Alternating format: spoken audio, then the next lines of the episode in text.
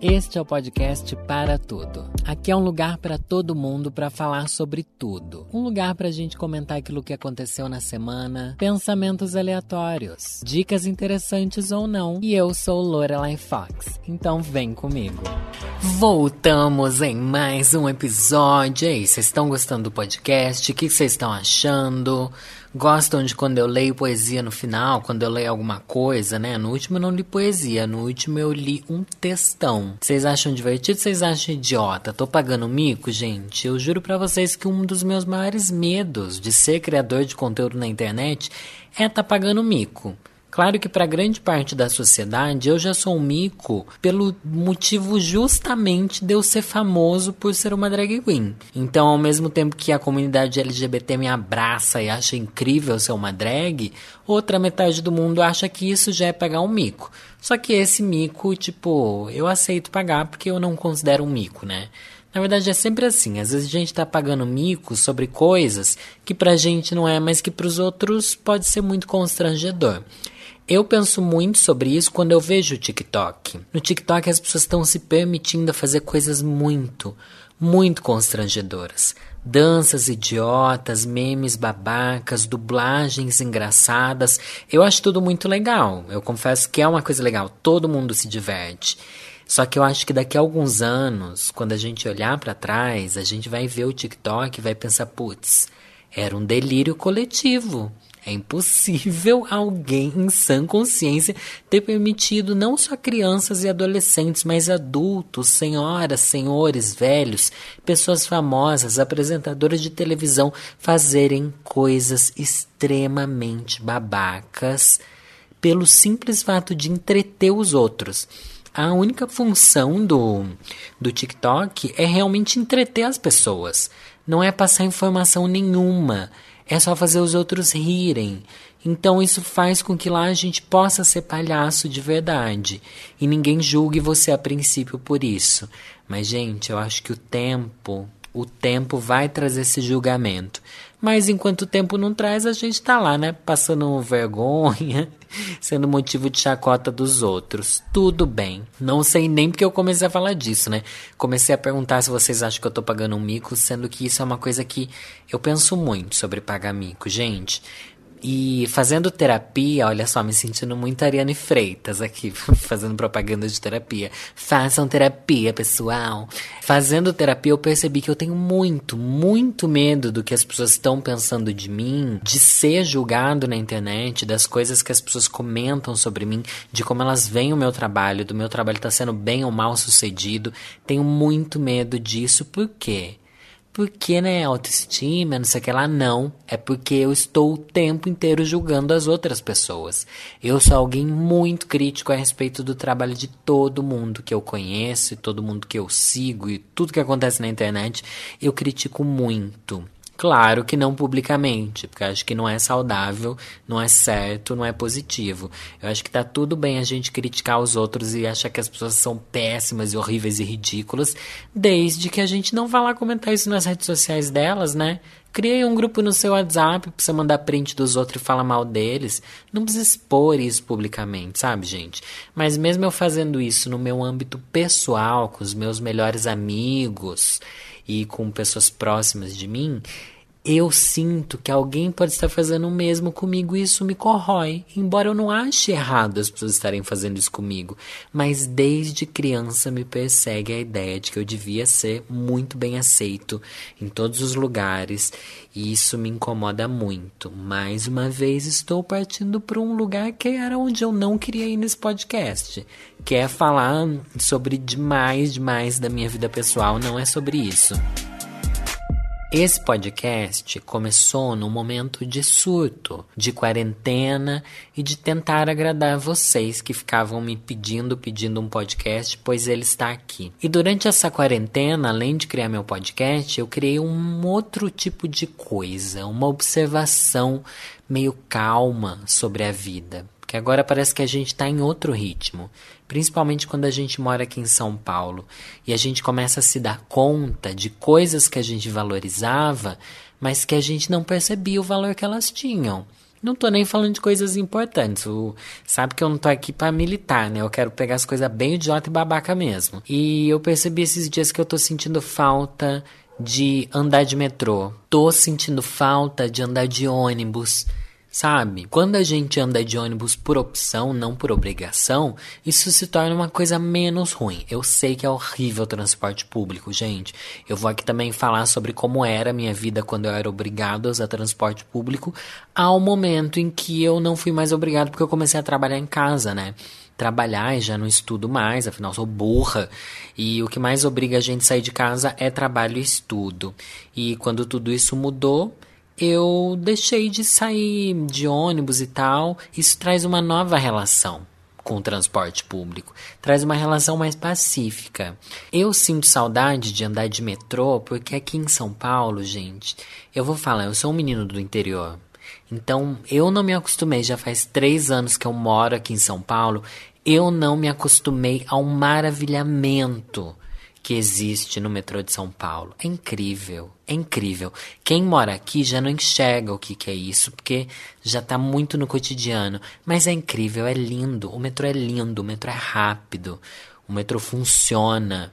E eu lembro, nunca vou esquecer, das primeiras vezes que eu comecei a vir para São Paulo, quando eu tinha 17, 18 anos, quando você descia ali na estação da Paulista, da Consolação, que você vai sair bem na Rua Augusta, quando você tá subindo ali a escadinha do metrô e você sai na Avenida Paulista, Mano, aquilo é uma sensação de tipo, meu Deus, eu estou numa cidade grande. É muito engraçado. Eu tenho certeza que se você não mora em São Paulo e já veio para cá alguma vez, você já sentiu isso. Você sai ali do subterrâneo e olha para Avenida Paulista e pensa, meu Deus, isso sim é que é uma cidade. E você se sente em Sex and the City, parece que você tá, sei lá, em Nova York ou num filme, e parece que tudo está acontecendo. E realmente tudo está acontecendo tudo acontece em São Paulo. Eu achava que isso era meio que uma lenda de quem morava aqui ou de quem morava fora, na verdade, que criava essa ilusão, mas eu já moro aqui há algum tempo e realmente, toda vez que você vai para a cidade, ali para Paulista, para esses lugares, ou que você pega o metrô, você vê que existe um fluxo de vida, sabe?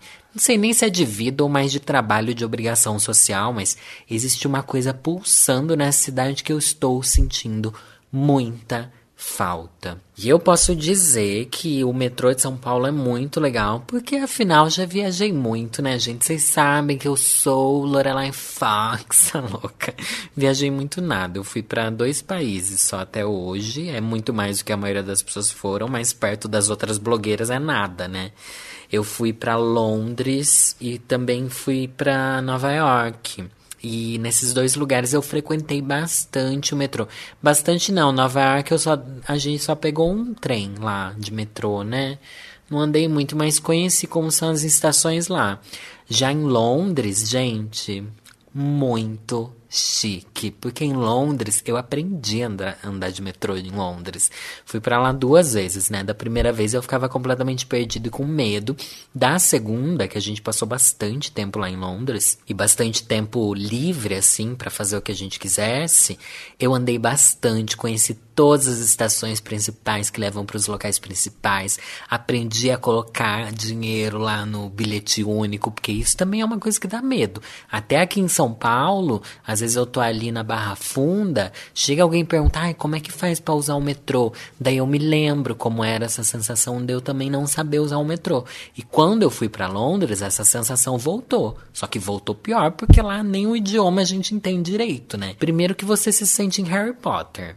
Porque tem a estação de metrô lá que eles desciam, tem as estações que aparecem nos filmes, e é tudo muito bonito. O metrô de Londres é o metrô mais antigo do mundo. É, é, muito, muito antigo mesmo e é um dos maiores do mundo. Se não me engano, é o maior, né? Acho que é o mais antigo e mais extenso do mundo. E é muito diferente do que é no Brasil. É realmente um labirinto. O metrô lá é um labirinto. Você tem que se jogar e falar assim: ó, vou me perder em algum momento. É muito estreito estreito, são passagens estreitas, tubulares, sabe? Não é esse metrô largo e moderno igual é aqui, com grandes escadarias. Não, lá dá bastante medo mesmo, gente. O de Nova York, então, meu Deus, você morre de medo. Você lembra de Matrix? Quando o Neo brigava lá com outro cara no subway, lá no metrô? E é exatamente aquilo, dá medo. É tudo sujo, tudo velho, tudo mal feito e bizarro. Só que você tá em Nova York, então você tem que falar que é legal, né? Mas realmente, o metrô de São Paulo, gente, é um dos melhores do mundo. Isso já é conhecido, né? Além de ser um dos mais seguros, é um dos, dos melhores, mais eficientes do mundo. O que é muito legal e a gente não dá valor, né? A gente não dá valor por quê? Porque é um inferno. Quando você pega ali no horário de pico, realmente você não aguenta. E eu sinto muita falta, além de andar de metrô, eu sinto falta de uma época mais antiga da minha vida, que é a época de hum, ir pra faculdade de ônibus. Ir pra faculdade quando eu tinha 18 anos, 19, 20. É, é aquilo. Chega uma hora que não adianta mais reclamar, você se entrega.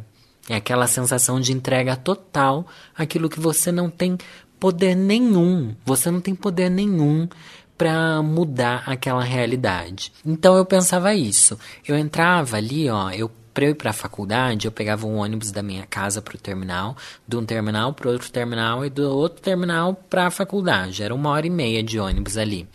Eu estudava na cidade universitária lá de Sorocaba, bem, bem distante, assim. No começo eu achava muito animado, tipo, meu Deus, estou indo pra faculdade, eu sou muito adulta e não estou pagando nada, afinal ganhei bolsa.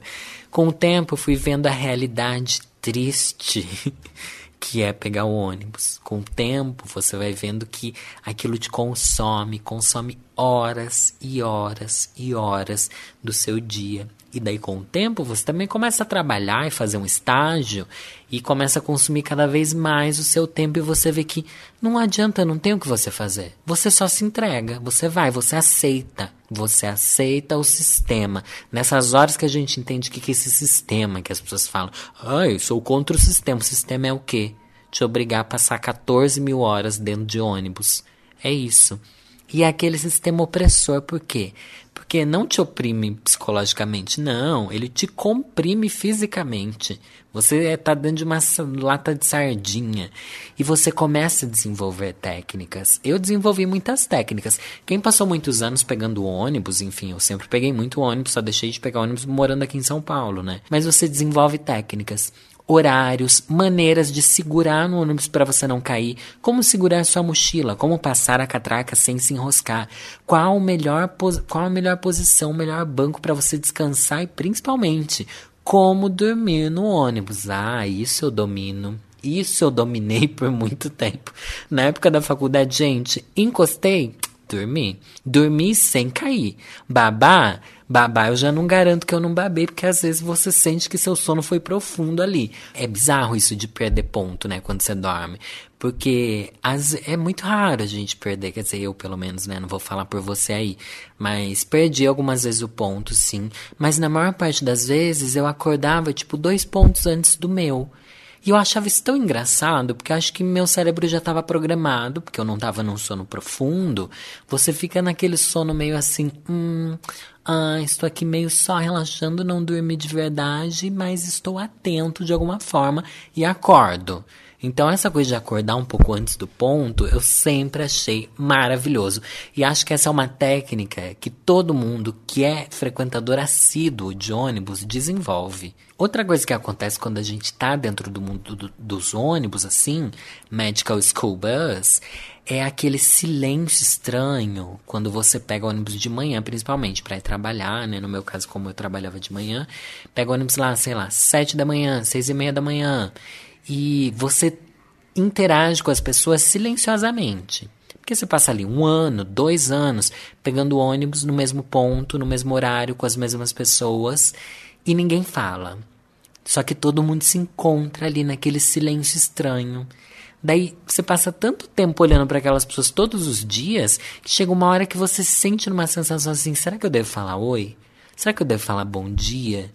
Qual que é o limite, assim? Porque a gente se vê todo dia, sabe? A gente se vê mais do que eu vejo meus amigos, as pessoas do ponto de ônibus, o motorista, então nem se fala. Pro motorista a gente fala bom dia, obrigado, né? Que a gente tem uma relação ali de cumplicidade maior. Mas e para as pessoas que a gente encontra no ponto de ônibus todo dia? Vocês falam? Respondam para mim no, quando eu postar alguma coisa sobre esse podcast, porque eu realmente nunca falei com ninguém do ponto de ônibus. Eu sou muito tímido, né? Eu não gosto de conversar com as pessoas. Não é timidez, eu não gosto mesmo de conversar. As pessoas também era aquela coisa de acordar cedo, né, gente? Você não quer nem, você não queria nem levantar da cama, quem dirá conversar com desconhecidos. Quanto mais adulto a gente fica, mais ódio a gente sente. Às vezes a gente se acostuma muito com essa realidade, a gente começa a criar fugas para ela. Eu lembro que eu via essa minha ida de ônibus, principalmente para a faculdade, que era bem longa, como uma forma de pensar na vida mesmo. Não tinha celular do jeito que tem hoje, eu no máximo levava meu Game Boy, que eu ia jogando quando eu não dormia no ônibus, mas eu passava muito tempo olhando a janela e pensando na vida, pensando no que eu queria fazer. Eu lembro que eu pensava muito que eu queria fazer um mestrado sobre arte, uma pós-graduação, história da arte, alguma coisa assim. Queria falar sobre drags e arte, drag. E durante esse meu período da faculdade, os quatro anos que eu faculdadei e os anos depois em que eu acordava cedo para trabalhar, eu passava muito tempo pensando no que eu queria criar para minha vida. E muito do que eu faço hoje, eu lembro que eu imaginava naquela época que eu andava de ônibus. Olha que bizarro. Muitas das coisas que eu já falei no meu canal, eu pensava lá. E é, é, bizarro como, no final das contas, a grande meditação que existia na ida de ônibus trouxe eu, de certa forma, ao lugar que eu tô hoje. Trouxe, né? Literalmente me levou a algum lugar, os ônibus que eu peguei na minha vida. Como vocês viram, eu tenho coisas para reclamar da vida de pegar ônibus. Mas ao mesmo tempo eu sinto saudade e também vi coisas boas. Será que mais alguém viu coisas boas ou vocês só veem coisa ruim nessa coisa de transporte público? Reclamando com Lorelai. Gabriela S. Mariano falou assim: minha reclamação é precisar andar de transporte público. Eu odeio. Amiga, sua reclamação já está bem representada nesse podcast. Próxima. Luciana Almeida 07 falou assim, ó, na minha cidade em Teresina tá um caos. O prefeito barrou os ônibus, aí volta atrás, depois barra e barrando e voltando sempre, vai um vai e volta. Tá uma frescura, mas os culpados são a população que não se comporta. Eu trabalho em supermercado, então tô vivendo de pegar Uber para ir trabalhar. Pelo amor de Deus, você vai precisar pegar Uber para você ir trabalhar, meu filho. Você vai gastar todo o seu salário para ir trabalhar. Então é melhor você já ficar em casa, já que todo o seu salário vai sumir por causa do, dos Ubers. O que você tem que fazer é realizar um motim aí no seu supermercado, sabe? Uma rebelião mesmo. E obrigar o seu chefe a contratar um ônibus particular para pegar você. Não sei, é possível isso? Tem isso, né? Uns ônibus fretados, sei lá. Wagner Lucion falou, ó, queria reclamar do preço da passagem de ônibus. Wagner, vamos com calma aí, Wagner. Você lembram de tudo, com, como tudo começou, o, o que, que a gente está vivendo hoje, né? Ah, não são só 15 centavos, quantos centavos que era? Nem lembro, 2013, isso, 15. As primeiras manifestações que pareciam tão positivas, tão, né? A gente olhava para aquelas manifestações de antigamente e pensava, putz, são um sinal de, de que o povo acordou, o gigante acordou, o Brasil acordou, a juventude. Eu fui em manifestações sim lá em Sorocaba, fui pra rua, mas com o tempo tudo isso começou a ser apoderado pelo sistema político brasileiro até conseguir, enfim, golpe de Estado, fica Temer, fora Temer, volta Temer, pelo amor de Deus, volta Dilma, sai Dilma. E chegamos até essa isso que a gente está vivendo agora, né? O Lord Voldemort tá lá, mandando no Brasil, sendo que ele não consegue controlar nem a própria família. Não consegue nem falar, né? Um homem completamente retardado, esse Bolsonaro. Mas enfim. Também queria que o preço da passagem de ônibus baixasse. Só que, é, agora eu não acredito mais em nada, gente. A respeito de preço, de política. Eu tô. Ai, tô no fundo do poço. Depois de tudo que a gente tá vendo aí com o Bolsonaro, com tudo que tá acontecendo. E, mas a gente tem que se apegar naquilo que é de bom, né, meninas? O que, que é de bom? A arte. Ai, falei arte agora, já lembrei da Regina Duarte. Meu Deus do céu, não. Artistas são legais quando eles são artistas de verdade.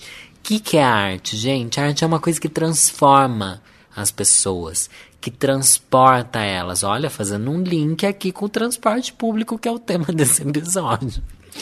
Mas a arte é sempre maravilhosa. E nessa época de quarentena, a gente tá vendo muito isso, né? A gente está assistindo mais filmes, lendo mais livros, a gente está vendo mais lives de artistas, a gente está querendo desenhar, querendo ver mais YouTube, enfim, tudo que envolve a arte a gente está vivendo mais. Eu achei bem bonitinho que o Banksy, sabe, um artista que se chama Banksy. O Banksy deixou uma obra de arte num hospital lá em, na Inglaterra, né? O Banksy ele é inglês. Um Lorde, Lorde. Para quem não conhece o Banksy, gente, ele é um artista secreto. Ele é um artista que faz os murais, que pinta uns quadros, só que ninguém sabe a identidade dele, ninguém sabe a cara dele como é que é. E os quadros dele valem milhares e milhares de dólares, e ele é super famoso. E ele pinta murais às vezes na rua, assim, você chega lá, você vê, putz, esse daqui é do Banksy, mas ninguém viu ele fazendo. Quando você vê, tá lá. É quase como se fosse aquelas aquelas coisas que aparecem em milharal, sabe? Aquelas sinais alienígenas. Ai meu Deus, eu não consigo passar um episódio sem falar de alienígena. Mas enfim, você vê aqueles sinais alienígenas no milharal que ninguém viu como é que foi feito, só apareceu lá. O Banksy é isso. O Banksy são sinais alienígenas que são, na verdade, arte. E ele colocou uma arte dele no hospital. Todo mundo ficou muito tocado, né? Ele, ele desenha coisas bem bonitas. E a arte dele é muito política, né? Isso que é legal da arte também. O lado político que ela tem. Mas sempre tive preguiça do Banksy, gente. Vou fazer esse parênteses aqui. É legal o que ele fez, a arte dele é muito legal. Mas meio que me irrita essa coisa dele não querer aparecer. Meio que me irrita. Eu fico meio com um bodezinho. Porque acho muito coisa descolada, moderninha. Tá bom, Banksy? Apareça tá bom? Chega. Já fez o seu teatrinho, já cansei de você não aparecer. Apareça, Banksy. Dayara Rodrigues quer reclamar sobre passar mais tempo no transporte do que dormindo e ainda ter que lidar com encoxada de macho escroto.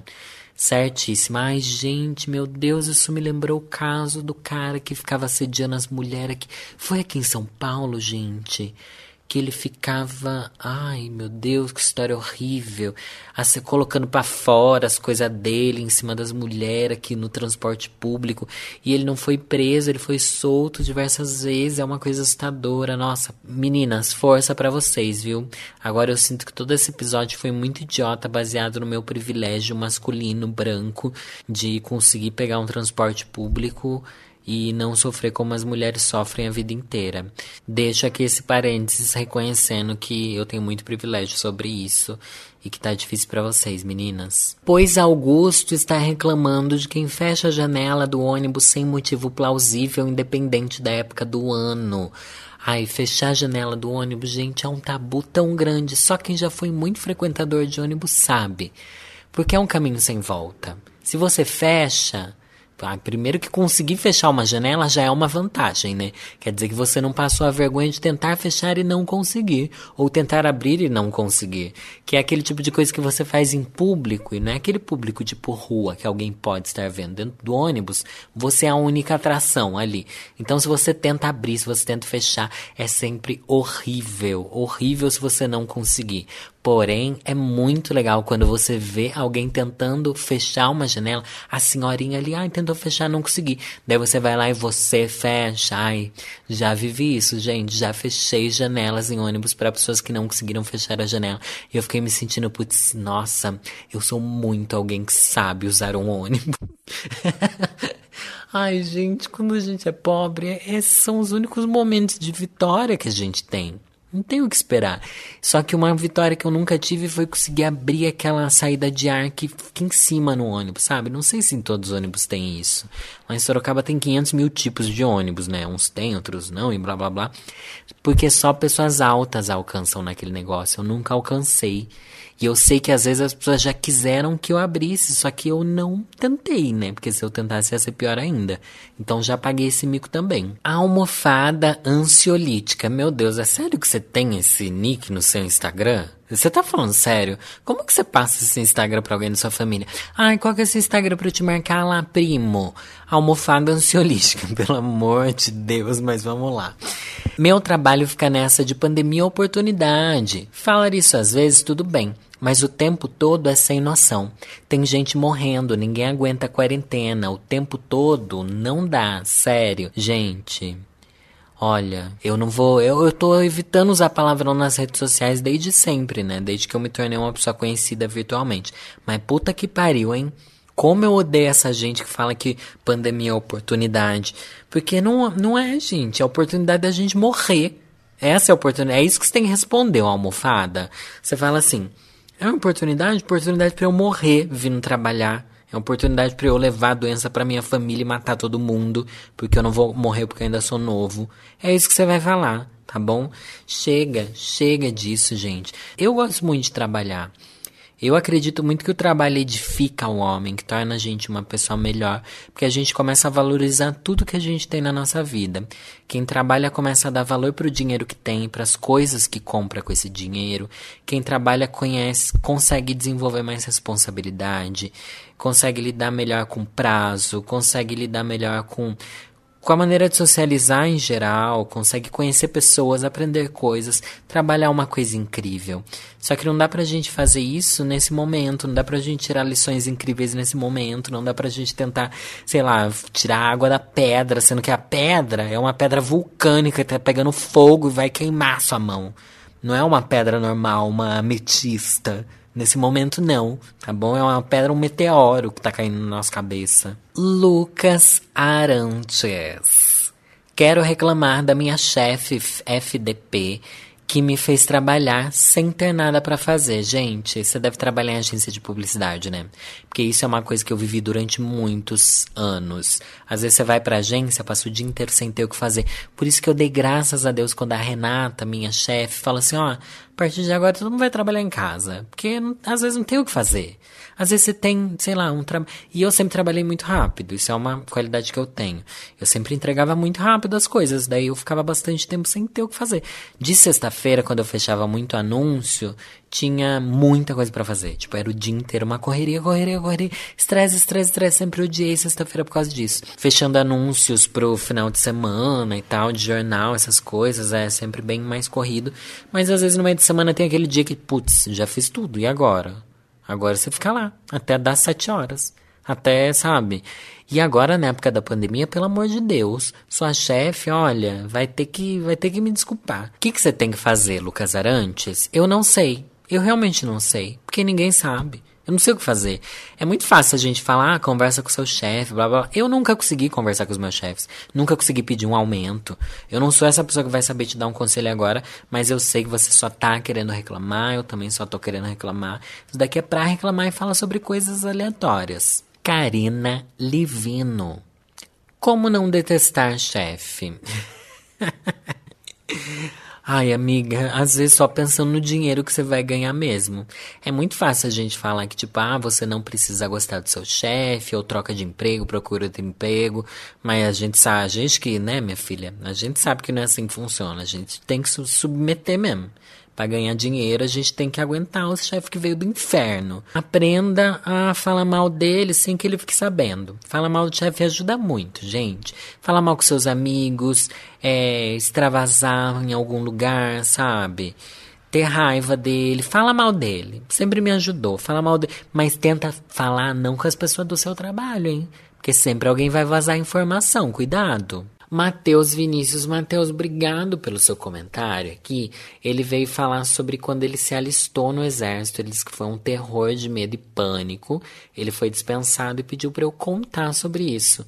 Como tudo que eu conto da minha vida pessoal é uma vergonha tá bom? Eu sou aquilo que a gente pode chamar de vergonha para a nação. Sempre achei muito legal essa coisa de exército. Não, e eu tô falando sério, gente. Não é ironia agora, embora eu, tudo eu fale com um tom de ironia. Eu acho bonito, sim, a ideia de você servir o país, de você ter uma carreira no exército, uma carreira militar. É o tipo de coisa que traz orgulho para sua família. Sua família vai falar assim: nossa, que lindo. E para mim, toda profissão que sua família olha e fala, nossa, que lindo, é uma profissão legal. Essas profissões são as seguintes: ser bombeiro, ser militar, é... Ai, da Marinha. Marinha é muito chique. Você ser aeromoça também dá muito orgulho para sua família. Mesmo sendo uma coisa muito mais, sei lá, diferente de tudo isso que eu falei. Mas é aquela profissão respeitável, sabe? Ser médico. Nossa, você ser médico, você não precisa explicar mais nada. Ah, eu sou médico. Ah, tô fazendo medicina. Tá bom. Sua família já vai te amar. Você não precisa de mais nada tá? É o tipo de coisa que traz muito orgulho. Professora, sou professora de história. Ai, que bonito falar isso pra família, né? Explica pra sua tia que você é designer gráfico. Explica pra sua avó que você fez publicidade e propaganda. Orgulho nenhum, só vergonha pra família. E eu sempre achei que uma carreira no exército era uma carreira de orgulho, uma carreira de beleza. Embora eu deteste que as bichas sempre falem assim: ah, pra fazer pegação, né? Você queria pegar os machos. Gente. Eu não preciso, desculpa se você precisa, tá? Não, do cada um na sua. Mas se você precisa entrar no exército para arranjar macho, eu sinto pena de você, tá bom, bicho? Porque para mim, o canavial que, que o canavial que eu encontrei na minha vida não precisou de exército nenhum para eu, pra eu conseguir cortar essa cana aí, tá bom? Mas enfim, fui lá, me alistei quando eu tinha 17 para 18 anos, tudo bem. Fui lá pegar o certificado, jurar a bandeira, sei lá como é que chama. Não fui. Eu nunca mais fui. Eu nunca mais fui por anos da minha vida. Eu fui quando eu já tinha 28, 29 anos. Eu fui com 29 anos. Tá bom, eu fui 11 anos depois jurar a bandeira. Eu era tipo o tio. E eu só fui fazer esse negócio de jurar bandeira pra ter o um negócio lá do exército, reservista, sei lá o quê. Porque eu precisava tirar meu passaporte. Porque em todas as outras coisas da minha vida eu nunca precisei. Todo mundo fala isso, todo mundo mente, tá? Falam assim: ah, você vai precisar para isso, você vai precisar para aquilo. Você não precisa. Vai por mim, você não precisa. Igual eu nunca fui pegar meu diploma. Você foi pegar seu diploma para quê? Me desculpa, mas ninguém pede diploma nos lugares. Pede? Ou a minha profissão que é muito loser? Tipo, como publicitário, eu nunca precisei mostrar meu diploma, gente. Me desculpa. É feio isso, né? Ai, nossa, além da minha profissão não ser explicável pra família, eu nem meu diploma eu fui pegar. Agora imagina, se eu tivesse me formado em medicina, meu diploma ia estar tá na minha parede principal, em cima do quadro do Pikachu aqui, numa moldura bonita, toda prateada. Mas, como eu me formei em publicidade e propaganda na Universidade de Sorocaba, na Uniso, né? Ai. E eu também me formei com muito ranço. Eu tirei B no meu TCC. Isso me traumatizou até hoje. Eu fico muito mal por não ter tirado a melhor nota. Eu quero morrer e apagar essa fase da minha vida. É o maior arrependimento que eu trago até hoje. Nós falamos muito sobre trabalho, né? Vieram muitas reclamações sobre trabalho. E eu achei muito legal. Então vou ler uma poesia sobre o trabalho. Gente, para quem não me conhece, eu sou Lorelai Fox. Louca, não é isso que eu ia falar. Para quem não me conhece, eu gosto muito de cantar enquanto eu falo. Eu não faço isso tanto nas redes sociais, mas quem convive comigo na vida real sabe que eu sempre falo cantando, porque a vida devia ser um musical. Mas já vai seguindo esse podcast, segue lá no Instagram também, arroba podcast para tudo. Curta, comente, compartilhe as coisinhas que eu postar e também meus vídeos no YouTube, hein, gente? Vão lá assistir. Indiquem esse podcast para outras pessoas. Quero falar que agora o podcast está no Deezer, Apple, Spotify. No Google Podcasts eu ainda não consegui colocar, pelo que eu entendi, ele vai indexar sozinho com o tempo, à medida que o podcast conseguir mais relevância nas buscas. Não é uma coisa que dá para você pôr, entendeu? Mas é, espero que vocês tenham gostado desse episódio. E o poema que eu vou ler é do Olavo Bilac, que é um poema que tem mais de 100 anos. Nossa senhora, sério que tem mais de 100 anos? Não, Olavo Bilac nasceu em 1800 e 70, por aí. Enfim, parnasiana é antiguíssima. Eu gosto muito desse tipo de poema, porque é um poema bem bonito, é um poema mais ligado assim na métrica, sabe? Poema que rima. Nem todo poema rima, gente. Tem poema que não rima. Eu gosto dos poemas que rimam, eu gosto do poema mais clássico. E esse é um poema da fase do parnasianismo. E é uma fase que eles estavam muito ligados nessa coisa da estética de deixar as coisas bonitas. O trabalho, Olavo Bilac. Tal como a chuva caída fecunda a terra no estio, Para fecundar a vida, o trabalho se inventou. Feliz quem pode, orgulhoso dizer: nunca fui vadio, e se hoje sou venturoso, devo ao trabalho que sou. É preciso, desde a infância, ir preparando o futuro. Para chegar à abundância, é preciso trabalhar. Não nasce a planta perfeita, não nasce o fruto maduro, e para ter a colheita, é preciso semear.